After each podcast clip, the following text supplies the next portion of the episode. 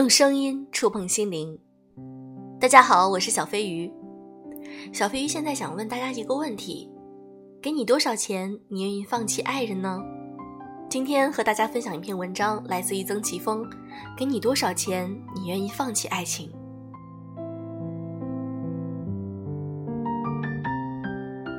如果问过你这个问题，那有的人是在热恋期，有的刚结婚，有的刚失恋，他们给出了自己的答案：三十万吧，我的房贷还差三十万；一百万吧，刚好够买一套小房子；五百万有钱不香吗？毛爷爷最实际；一千万可以了，有钱能买来爱情，但爱情是买不来钱的，是不是有点感慨？从有人类开始就不断被歌颂的纯美爱情，落到现实，不过也就是几十上百万。一千万封顶，或许你也正在想，给我多少钱，我就会放弃爱情或者婚姻。用钱来防御对关系的不信任，我们大多数人对关系都没有信心，毕竟谈钱就崩的关系不胜枚举。浓情蜜意的情侣一谈到彩礼，立马分道扬镳。肝胆相照的朋友，一谈到共同的投资收益分配，转身就反目成仇；曾经相濡以沫的夫妻，一谈到离婚、财产分割，瞬间撕得狗血淋漓。爱情是什么？浓情蜜意、山盟海誓、相濡以沫、幸福快乐。但这段感情到底有多深？他到底有多爱我？他到底愿不愿意为我付出？不知道，听到的未必是真的，看到的也可能是假的。即使现在是真的，谁能保证若干年后这段感情不会变呢？所以钱是最实际的、最保险的。唯有钱，简单直接又坦诚，看得见摸得着，永远不会变心，并且能够快速的得到我们梦寐以求的东西。所谓的梦想，不也是需要钱来铺路吗？甚至有些人梦想的终点就是拥有很多很多的钱。我们很多人追求的财务自由，俗气一点说，就是追求钱多啊。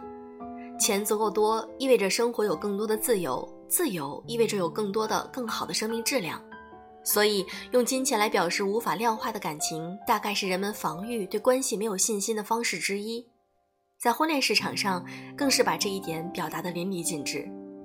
在相亲角里，不管是男人还是女人，每个人都由年龄、相貌、身高、体重、学历、工作、房子、车子组成，这些组成变成了一个个由数字等级组成的符号。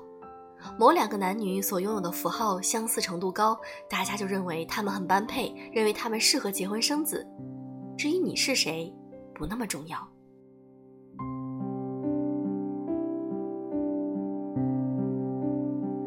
男人和女人谁更物质？知乎上有个问题：男人和女人谁更现实、更物质？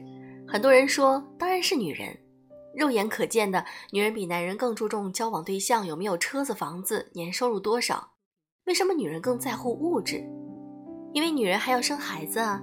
在女人怀孕生产的阶段，她的其他社会功能大多停滞了。如果男人拥有更多的钱，意味着在这个阶段，女人能够使用的物质就更丰富一些。但女人比男人更现实吗？不是的。社会心理学家在《社会性动物》一书中提到了一个有趣的观点。一位女性如果在六个月内与一百位男性发生性性行为，她最终可能只孕育出一个后代；而一名男性如果在六个月内与一百名女性性交，他可能获得了一打甚至更多的后代。这些择偶标准发展到现在，则代表为女性会选择更富有、更成功的男性作为伴侣，而男性则选择更健康漂亮的女性作为伴侣。毕竟，大家都想拥有更有质量的后代，后代是自我生命的延续。能拥有更健康、更强壮的后代，象征着我能更好、更长久的存在于世上。所以，男人、女人都很现实，只是侧重点的不同而已。